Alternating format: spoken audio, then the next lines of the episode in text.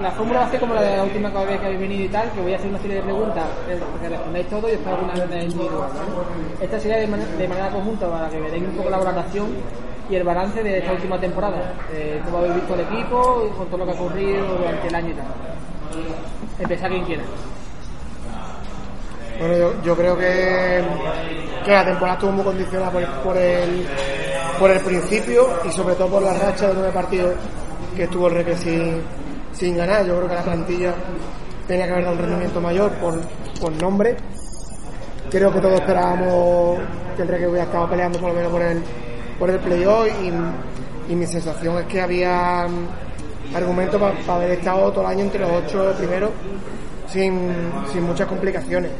Pero como te digo, el, el, hecho de haber estado tantos partidos sin ganar metió al Reque una dinámica negativa y creo que ahí le pudo un poco la situación a, a los jugadores y al propio cuerpo técnico y, y terminaron arrastrados a otra pelea que si no hubiera si no hubiera parado la competición eh, igual hubiéramos pasado hasta un poquillo más pero pero bueno también hay hay momentos de la temporada en los que se pudo demostrar que, el equipo era competitivo, sobre todo yo creo que en Copa del Rey el equipo rindió a muy buen nivel ante equipos de superior categoría. Creo que si por el arbitraje el día Jesús no hubiéramos llegado a, pasar de ronda y, más o menos eso, ¿no? que creo que, hubo más expectativa que rendimiento y al final pues se vio una pelea que no era la que, la que nos hubiera gustado. la pregunta era qué balance hace esta última temporada y qué valoración le hace al equipo. Bueno, pues para mí la temporada, como he venido comentando eh, hace bastante tiempo, para mí ha sido eh, una completa decepción, la verdad. Eh, no me esperaba que el equipo eh, estuviese en los puestos durante, en los que se movió durante casi todo el campeonato y bueno la verdad que, bajo mi punto de bajo mi punto de vista eh, creo que bueno que no se acertó con el con el cuerpo técnico. Esto también es decirlo a, a, a toro pasado evidentemente pero que bueno que no eh, creo que, que, el cuerpo técnico y junto con jugadores que bueno que ya eh, muchos de ellos pues venían sin, sin una sin un ritmo competitivo desde hace un par de años o tres que no estaban eh, al 100% creo que fue pues lo que causó que al final pues la trayectoria pues no fuera la que la que todos esperábamos. A mí me parece que la, la temporada no se puede catalogar de otra manera que de fracaso. Lo que pasa es que es un fracaso que yo creo que, que se podía esperar en un momento dado y que, y que suele ser habitual. El, el Reque venía de una muy buena temporada la temporada anterior y suele pasar que después de temporadas así, en las que además hay cambios, porque cambió mucho, eh, se mantienen las mismas expectativas, las mismas exigencias, se espera que el equipo rinda al mismo nivel, pero, pero hay demasiados cambios y es muy difícil. Y aparte yo creo que el Reque fue presa de, de una cierta autocomplacencia, lo digo a todos los niveles dentro del club, porque eh, como teníamos el antecedente de que en la temporada anterior con Salmerón el equipo tardó en carburar, pues se pensaba que, que, que todas las temporadas pues, podía ocurrir lo mismo, ¿no? Y se veía que el equipo de Monteagudo no carburaba, no carburaba, no carburaba, y desde dentro se, se, se mantenía, y repito, a, todos los niveles, ¿eh? Eh, ese discurso o esa creencia de bueno tranquilidad porque mira el año pasado cómo hasta el final hasta diciembre el equipo no no iba no iba no iba y, y, este equipo no ha ido en ningún momento no ha ido con Monteagudo no ha dado tiempo que vaya con, con Claudio pero todos estaremos de acuerdo en que en el momento en el que Claudio ha entrado ya poco había que hacer por la zona de arriba sino que más bien había que preocuparse de no entrar en la zona de abajo un equipo que a priori venía con nombres muy muy llamativos, pero que no han dado la, no han dado el nivel, ni a nivel colectivo ni a nivel individual. Y yo creo que, bueno, pues la temporada estaba siendo mala, yo creo que habría tenido un final, no voy a decir malo, porque el malo habría sido terminar en puesto de descenso, pero sí un final poco satisfactorio y, y evidentemente de plantearse las cosas Creo que al club le ha venido bien este parón porque parece que esa fase en la que se sacan conclusiones, se hace balance, se hacen críticas, ha pasado muy de soldado. No, sé, no, hemos tenido una etapa en la que nos hayamos puesto todos, lo que, y hablo del entorno del REC, alrededor del REC al 100% a, a pasar la factura, por decirlo de alguna manera, que no es que haya que pasarla a nadie, pero sino, sí la de evidenciar quién ha estado bien, quién ha estado mal, y, a lo mejor pedir responsabilidades. Eso yo creo que no ha ocurrido. Y bueno, pues si ha tenido que ser así que sea. Espero que se tomen las conclusiones necesarias para que no se vuelva a repetir y que este año el Recre sea competitivo de nuevo. Eh, Ale, eh, ¿qué esperas en la próxima campaña tras conocer un poco todas esas modificaciones que, se van a realizar en la competición? ¿Y qué opinión te merece la nueva categoría que se implantar entre dos temporadas la segunda Yo creo que que vamos a enfrentar un, un escenario que no, que no conocemos porque eh, competir en grupos tan reducidos, con objetivos tan dispares como pueden ser el, ascenso a segunda división, el tener plaza de segunda división B Pro o el permanecer en una categoría que al final va a ser la tercera, la nueva tercera división y encima que haya otra opción de descender a la, a la actual tercera división, división son cuatro cuatro posibilidades dentro de un grupo muy pequeñito que al final cualquier error te puede, te puede cambiar eh, tu futuro inmediato de una manera muy significativa.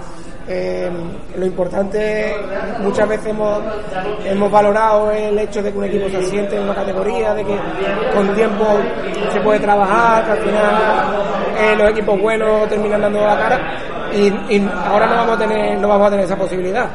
Ahora se va, a tener que buscar el resultado de la jornada 1 y, yo creo que esa es la dificultad que entraña en la competición que va a afrontar el, el este año. Y la segunda división B Pro, a mí me parece una buena idea. Yo creo que ya la, la categoría lo estaba demandando porque había por una parte clubes muy profesionalizados con sitios en los que había grandes inversiones donde, donde estaban haciendo apuestas importantes eh, equipos como en nuestro grupo, por ejemplo, el Cartagena, el Badajoz, el San Fernando, donde se mueve mucho dinero, y otros equipos que prácticamente seguían siendo amateurs a pesar de estar en la categoría. ¿no? Este año, por ejemplo, hemos, tenido el, el Villarrubia, el Villarrobledo, el Don Benito, que aunque haya permanecido en la categoría, ha sido un equipo que, ha, pagado, ha pagado poco dinero, que sus jugadores incluso han trabajado en otras cosas. Entonces, el, el profesionalizar la categoría para mí es un paso adelante se reduce el número de equipos, lo cual mm, aumenta las opciones de mercado para, para los equipos de esa categoría y al final yo creo que puede aumentar la calidad de, de esa segunda vez Pro y ser un paso intermedio ahí con la segunda, que es verdad que, entre la actual segunda vez y la segunda hay un salto muy importante. Fran, eh, ¿A qué puede y debe aspirar el Reque la próxima temporada? ¿Y qué tipo de proyecto crees que debe hacer el para poder aspirar a cumplir sus objetivos? A ver, la... es que aquí hay que diferenciar entre la realidad y, y el, la historia, eh, la entidad. La entidad en una categoría como la segunda B tiene que aspirar siempre a lo máximo, a ganar todos los partidos posibles, a quedar primero de grupo y subir de categoría. Eso es a lo que tiene que aspirar siempre porque al recreativo de Huelva es que no le no le cabe otra cosa en una categoría como la segunda vez. Otra cosa es que la realidad nos diga que el Recreo no está en disposición de ser ese gallito de la categoría constantemente porque no tiene el potencial económico que tienen otros clubes. Tiene, tiene argumentos, tiene cosas como, como una afición que, que, que, que da el callo y que mete una presión importante. Tiene eh, una historia, evidentemente, un escudo, una fuerza que no tienen otros clubes, pero eso a día de hoy es complicado que, te ayude a ganar partidos si al final no tienes dentro del terreno de juego jugadores que, que marquen una diferencia como si están teniendo otros equipos porque tienen ahora mismo un potencial económico distinto o al menos no tienen las dificultades económicas que maneja el Recreativo de Huelva pues por, por la deuda que arrastra. Dentro de eso sí creo que lo que es obligado para el Recreativo de Huelva hay dos cosas que para mí tienen que ser innegociables. En cuanto a los resultados, el Recreativo de Huelva no se puede permitir no entrar en la próxima Liga Élite, sea como sea el formato para clasificarse. Yo creo que todo lo que no sea eso es descender una categoría, aunque uno no lo vea así, y el Recreativo de Huelva estaría de pronto a dos ascensos del fútbol profesional, con lo cual se lo pondría muy complicado y en cuanto a su, a su realidad económica sería también mucho más complicado. Ahora, dentro de lo que hay que pedirle al equipo en el día a día, en los entrenamientos, en los partidos, pues tiene que ser un equipo al que no le puede ganar absolutamente nadie por entrega, por competitividad, eh, por eh, lucha, por garra, por absolutamente todo. Quiero decir, si el Recreativo de Huelva no puede ser ese equipo que tiene a los jugadores eh, más destacados de la categoría y que gane partidos por calidad, al menos que no los pierda por, por falta de, interés, quiero decir. Ahí vemos al Yeclano, que sin tener una plantilla de campanilla se ha metido entre los cuatro primeros y va a disputar un playoff de ascenso. Pues oye, jugadores que tengan experiencia en Segunda División B, que vengan de jugar 20 o 30 partidos, que tengan eh, ese ADN competitivo, que quieran ser algo en el fútbol o que tengan esa ética del trabajo que no les permita eh, perder un balón y no correr hacia atrás a recuperarlo o al menos a intentar estorbar al jugador que lo lleva. Así es como yo creo que tiene que ser el recreativo de Huelva. Es innegociable que en cada partido el aficionado se identifique con los futbolistas y que si no se gana, al menos no tenga duda de que los chavales se han partido la cara y que se está haciendo lo mejor posible. Eso es lo que yo creo que tiene que ser el recreo de la próxima temporada. Manuel, eh, ¿qué opinión te merece la continuidad de Claudio Barragán y el trabajo que ha realizado la pasada temporada? Eh, bueno, eh, como todo el mundo sabe, mm, yo nunca fui partícipe o de la opinión de que de que Claudio continuara en el cargo. Y no es por resultados deportivos porque bueno eh, el hombre eh, eh, solo tuvo cuatro jornadas y en cuatro jornadas bueno pues no se puede enjuiciar el trabajo de un cuerpo técnico. Si es cierto tan, también que en esas cuatro jornadas pues el equipo no mejoró lo que venía ofreciendo en anteriores partidos pero más allá de eso, del rendimiento deportivo que dio el equipo, eh, yo pues eh, era de la, de la opinión de que, bueno, de que como la campaña anterior fue todo un fracaso, eh, bueno, pues que había que, que, que, remover y que modificar todos los cimientos.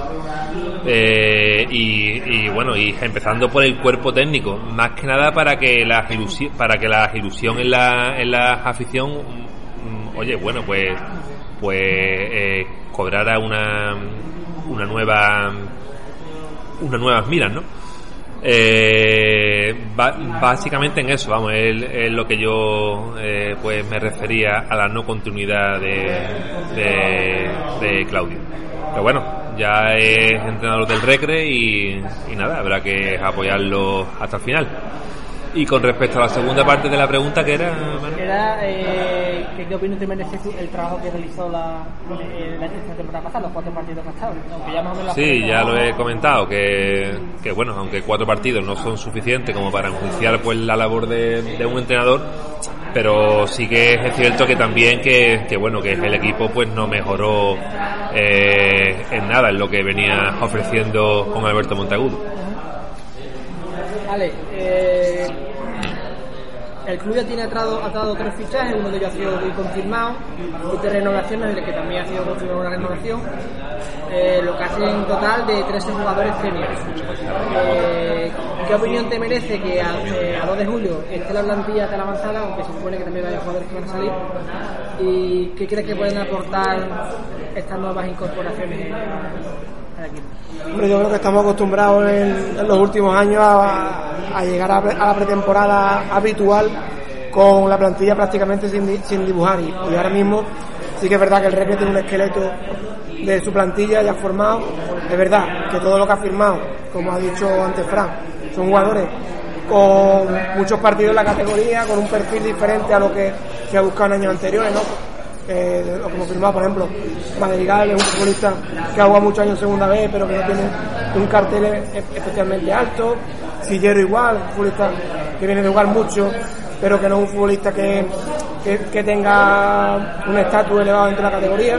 Son jugadores más de trabajo, que yo creo que al final, a lo largo de nuestra historia, este tipo de jugadores son los que nos han dado, nos han dado un más, mejor resultado, ¿no? A mí me parece bien que el Recre avance en esto, que deje abiertas cuatro o cinco posiciones a la espera de lo que le pueda ofrecer el mercado conforme se vaya moviendo, siempre que, que tenga esa opción de poder incorporar eh, pues, opciones preferenciales. Y, yo creo que la, plantilla dentro de lo que cabe, que, esté avanzada, siempre es bueno porque el entrenador que empiece la pretemporada puede trabajar en plenitud con esa plantilla y al final cuando empiece la temporada no vamos a estar dentro de la pretemporada todavía como estos años atrás. ¿no? Y la segunda parte de la pregunta Era, eh, ¿y ¿qué crees que puede aportar bueno, yo, eh, yo creo que Madrigal eh, un lateral izquierdo con, con mucha potencia, un futbolista eh, defensivamente muy fuerte, con, que en esa temporada que estuvo, digamos, aquí, no está opinando igual que yo, y uno dice, está demasiado joven, por eso quizás no tuvo la Sí, era, era, era joven, no tenía experiencia ninguna en la categoría. Es un extremo Era, reconvertido. era lateral. sub-23. Sí, Tiene, es del, o sea, tiene que tener proyección. es del per- entiendo. es del perfil de, de Nano, pero desde mi punto de vista defiende, defiende mejor que, que Nano, conserva más la posición. Creo que, que el crecimiento que ha tenido, Nano hace un, un, un extremo reconvertido lateral muy, muy, muy tarde ya, mientras que él, sin embargo, sí salió del Betis siendo extremo y poco a poco en la- ya en la balona ya empezó a jugar el lateral izquierdo.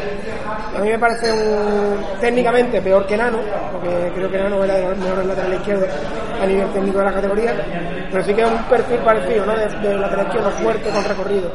Bueno, Jesús Valentín yo creo que lo conocemos todos, que para mí es un central de segunda división, que creo que en cuanto está centrado y en, el sitio eh, es, un, es un central con unas prestaciones de, mm, de categoría superior y, y Sillero es un futbolista que no ha hecho mucho ruido pero que, creo que es un, extremo con mucho trabajo que tiene mucho gol que yo creo que es importante para la gente de banda que estos años atrás no han aportado porque es verdad que por ejemplo Isidro es un futbolista que nos ha gustado mucho pero que luego a la hora de, pisar área no se ha mostrado como un futbolista resolutivo. Me parece que sí era un futbolista trabajador, con menos calidad técnica que Isi también, pero con más trabajo y, prácticamente yo creo que eso es lo que pueden aportar los nuevos fichajes. Eh, Fran, te toco un tema un poco quizá más puntiagudo porque quiero que, que se valore un poco eh, las últimas declaraciones eh, de Rubén Galvez en las que se ha levantado una polémica en torno a todo lo que ha ocurrido con él y con Nauset. ¿Qué opinión te merece todo lo que ha ocurrido y qué extrae de las palabras de Rubén en las que denunció que se había sentido como un juguete? Bueno, no sé, no he leído, o sea, no, si ha dicho textualmente que se sentido como un juguete, no, verdad que no especificaba si, si por el Regio o por el San Fernando, lo que contó un poco todo lo que Claro, no lo sé. Eh, bueno, yo, yo sé que, que el Recre estuvo en contacto con Rubén y que hubo varios días en los que el contacto era muy intenso. Y yo sé que el Recre ha tenido a Rubén muy, muy, muy en cuenta, muchísimo. O sea, eh, por momentos yo he pensado que incluso Rubén era la primera opción y puede que lo haya sido. Lo que pasa es que a veces el mercado, tanto para los futbolistas como para los clubes, cambia y, las situaciones se van dando y tienes que, y tienes que decidir. Yo entiendo que el jugador pues puede entender que si el club eh, está todos los días, por decirlo de alguna manera, hablando con él, es porque le quiere a toda costa y que no tiene sentido que renueve con otro futbolista cuando podría no haberlo hecho. Y seguramente tenga su parte de razón, pero al fin y al cabo también esto ocurre al revés, ¿no? El futbolista que parece que tiene convencido un, equipo y que en algún momento pues se le cruza otra oferta y tiene que mirar por sus intereses. El Recreativo de Huelva ha entendido que Naucet era mejor opción que Rubén Galvez. Yo, por ejemplo, ahí igual no estoy demasiado de acuerdo. Yo no tenía demasiada fe con la, con la continuidad de Naucet, aunque entiendo que es un portero muy válido para la categoría y no creo que vaya a ser el, el problema de la temporada ni muchísimo menos. Creo que era una buena opción para que volviera Rubén Galvez a su casa. No creo que esto tenga que ser que ya no puede volver en ningún momento. Puede haber otra opción y me da la sensación de que esto se ha agravado con el, el no que le ha dado el San Fernando. Yo creo que si esto hubiera ocurrido y él hubiera tenido encima de la mesa esa renovación por parte de San Fernando no hubiera ocurrido nada. Y seguramente lo del juguete deba dirigirse más al San Fernando que al Recre, porque el San Fernando es el que sí que le había dicho por activa y por pasiva que le quería renovar y de un día para otro le dice que no cuenta con él, ¿no? Entonces, bueno, pues yo creo que a Rubén ahora mismo, de dos opciones que tenía muy claras, se le han ido las dos y entiendo que tiene que estar contrariado, pero no creo que vaya mucho más allá de eso. Y también te digo que estoy seguro de que va a tener más opciones porque lleva dos años muy buenos en el San Fernando y no le deben faltar porque es uno de los mejores partidos del grupo cuarto, sin ninguna duda. Eh, Manuel, mm, bajo tu criterio, ¿qué perfil de futbolista es el que debe apostar el, para completar su plantilla? Y si ves viable eso que habla mucha gente también, alguna vez tirando de demagogia, ese recreativo de Huelva con mayoría de jugadores números. Eh, bueno, pues eh, con respecto al proyecto que, que, se debería de realizar para este año, yo creo que lo comenté ya, escribí un artículo ahora cuestión de un par de meses y creo que ahí pues lo dejé claro, que bueno, yo creo que este año era el año de la cantera. Eh, si este año eh, pues no eh, pues no tenemos jugadores canteranos eh, en el equipo yo creo que mm, pocas veces van a tener oportunidades como esta. Digo desde el club, ¿no? Eh, yo siempre, pues bueno, eh, eh, me había basado en que, en que bueno, el proyecto pues tenía que ser con jugadores de la tierra, ¿vale? Con jugadores a los que pudiéramos aspirar. Estoy hablando, bueno, los, mm, los tipos. Antonio Domínguez, José Alonso, Rubén Galvez, que es nombrado Frank. Eh, claro, ya no hablo de, los Juan Villar, de, de Fidel. Y bueno, y, y los canteranos que estuviesen despuntando eh, en el equipo filial. Eh, a mí ha habido un caso que, que me ha sorprendido bastante, eh, que es el caso de, de Carlos Martínez, que debutó ya con el, con el primer equipo y que, y que bueno, por la posición que ocupa, que yo creo que no tenemos dos laterales izquierdos desde que, desde que estaban pues Poli con Dani Bautista, eh, creo que por la posición que ocupa y que todo el mundo dice que es una posición muy complicada y tal, pues creo que eh, había que, darle por lo menos una, una oportunidad, ¿no? De que el chaval, bueno, pues que actuara en pretemporada y que ya Claudio pues eh, contemplase si fuese válido o no.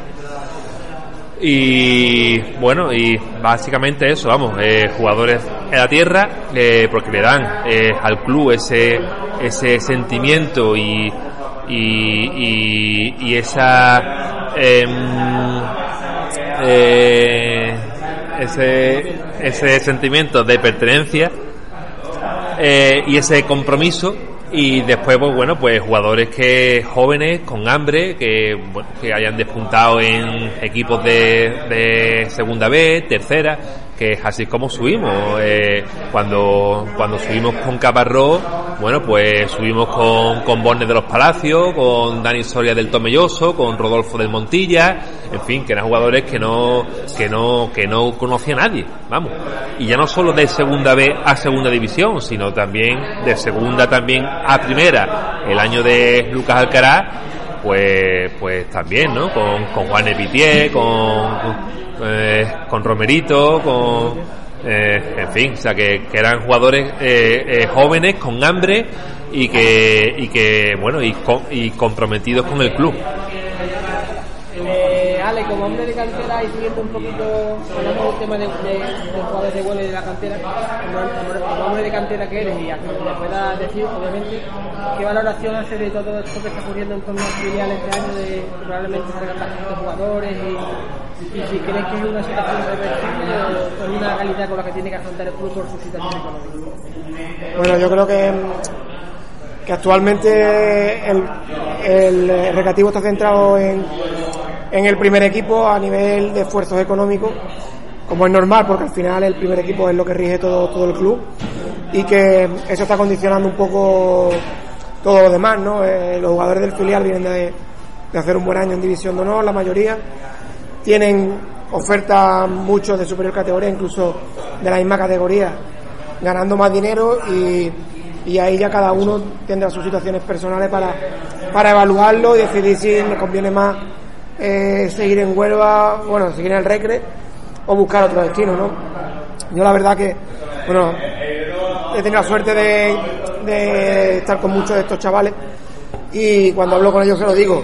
Eh, mi, opinión es que siempre que puedan estar en el Recre tienen la opción de, mm, de poder jugar en el, primer equipo, jugar en segunda división B y es un trampolín que no van a encontrar en otro sitio Sí que es verdad que bueno, luego cada uno tiene sus circunstancias personales.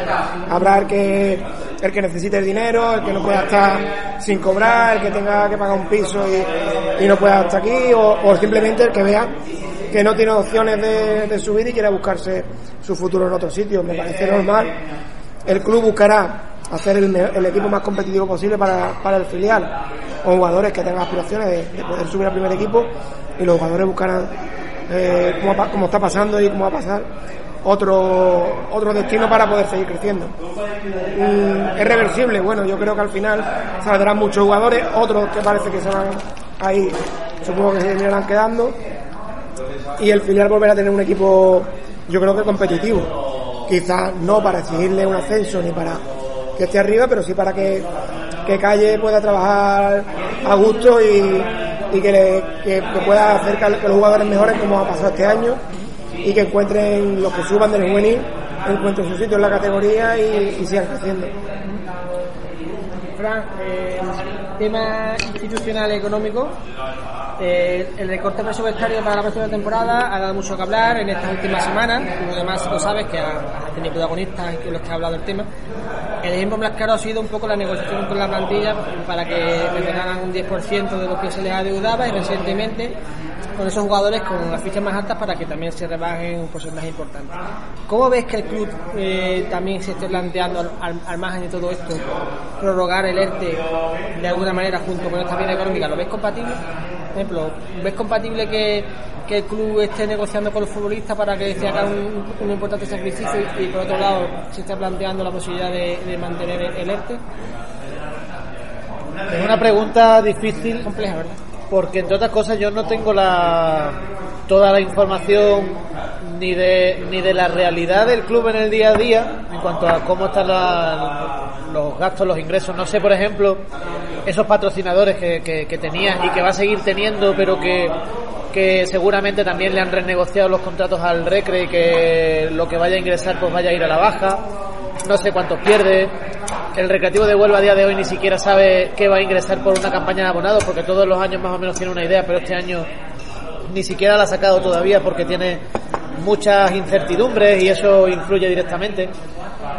Eh, yo creo que me lo preguntas por- desde un punto de vista ético o moral. No sé si me lo quieres decir Sí, puede algo ser, así. puede ser más que nada eso, porque realmente no tenemos datos tampoco para Claro, sustentarlo. ¿sabes lo que ocurre? Que el- lo ético o lo moral te lo marca también la propia realidad, lo que tienes alrededor.